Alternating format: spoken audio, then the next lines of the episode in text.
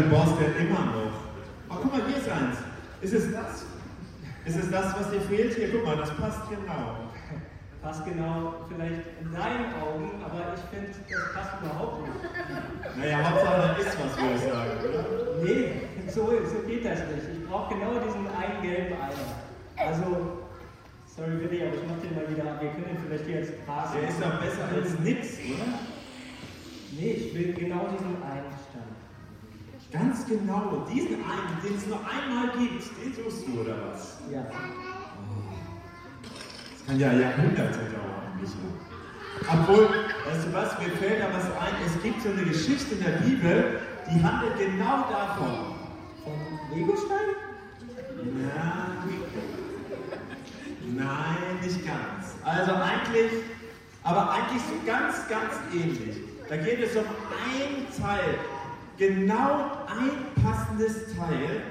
Allerdings geht es da nicht um Legosteine, sondern um Schafe. Schafe. Ja, um Schafe. Die sehen ja auch oft genau gleich aus, finde ich jedenfalls. Aber die unterscheiden sich doch. Also da ist ein Mann, ich erzähle euch die Geschichte mal, ein Mann, der hat 100 Schafe und mit den Schafen geht er los, weil die Hunger haben und dann geht er mit denen los und läuft zu einer Wiese und Schafe sind nicht so kluge Tiere, die sind alle hinterhergelaufen immer.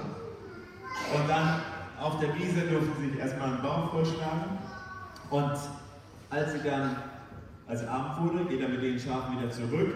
Und immer wenn sie zurückgekommen sind, da war so ein schmales Tor, da hat er sich gezählt. Eins, zwei, dauert jetzt ein bisschen, drei, nein, 98, 99. Dann war es vorbei. Fehlte eins. Nummer 100, ausgerechnet Nummer 100, das schöne Nummer 100 Schaf. Fehlte. Und dann hat er sich überlegt, Klappe zu, ihr müsst warten hier und ich suche jetzt genau dieses eine Schaf, genau Nummer 100, meine liebe Nummer 100. Und dann läuft er los und guckt überall, bei den Büschen, bei den Bächen, bei den Dornen, überall, selbst bei den Felsen. Und dann irgendwann hört er, so ganz leise, ein ganz leises Mäh. Und dann pocht sein Herz und er läuft hin und nimmt sein Schaf in die Hand und auf den Rücken und läuft zurück. Und als er zurückkommt, dann gibt es ein Fest, alle, so ein richtiges Schaffest. Da haben die richtig Party gemacht, so eine Schafparty. Und äh, da waren alle froh. Nicht, dass irgendein Schaf ist, sondern genau dieses Schaf da ist. Das hatte wahrscheinlich sogar einen Namen. Und ich vermute, ich weiß sogar welchen Namen. Na, denke ich, ich habe da Intuition. Ist das- Ich denke, dieses hundertste Schaf hieß Jürgen. Jürgen? Jürgen? Naja, wenn du meinst, okay, dann heißt das Schaf wohl Jürgen. Aber ich habe mich gerade gefragt, wie sich das Schaf wohl gefühlt hat, so ganz allein irgendwo in einer Umgebung, die es nicht kannte. Das Schaf war ja gewohnt, immer in der Herde mit den anderen unterwegs zu sein. Und als Schaf, da musst du dir ja, irgendwie auch, auch ganz cool, du musst dir ja keine Gedanken machen, was du isst oder wo du was zu trinken bekommst oder wo geht es jetzt hin. Da gibt es einen Hirten, der, der gibt dir alles, was du brauchst. Und der passt auf dich auf. Und da war eben die Gruppe an Schafen, in der das Schaf wusste, ja, da gehöre ich dazu. Und es kam auch vor, wenn da mal ein gefährliches Tier war oder kam irgendwie ein Wolf oder so, dann war da der Hirte, um die Schafe zu verteidigen. Aber vielleicht wollte dieses Schaf, dieser Jürgen, wenn du willst, vielleicht nur mal kurz was gucken, nur mal kurz irgendwie was suchen und plötzlich war es ganz abgeschieden von all den anderen Schafen. Es war, die anderen Schafe waren plötzlich weg. Und Willi, ich glaube, das Schaf hat bestimmt ganz schön Angst gehabt. Es wusste nicht, was es machen sollte, so ohne den Hirten, oder? Also, das Schaf hat sich bestimmt richtig gefreut, als der Hirte kam und es auf die Schulter nimmt und nach Hause trägt.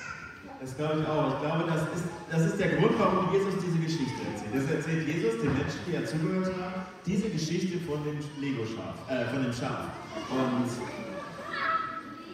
ich glaube, es geht vor allem darum, wie sich der Hirte freut. Eigentlich geht es um so eine, so eine Freudengeschichte, wie der sich freut, etwas wiederzufinden. Boah, der hat ja 199. Aber jedes ist wichtig.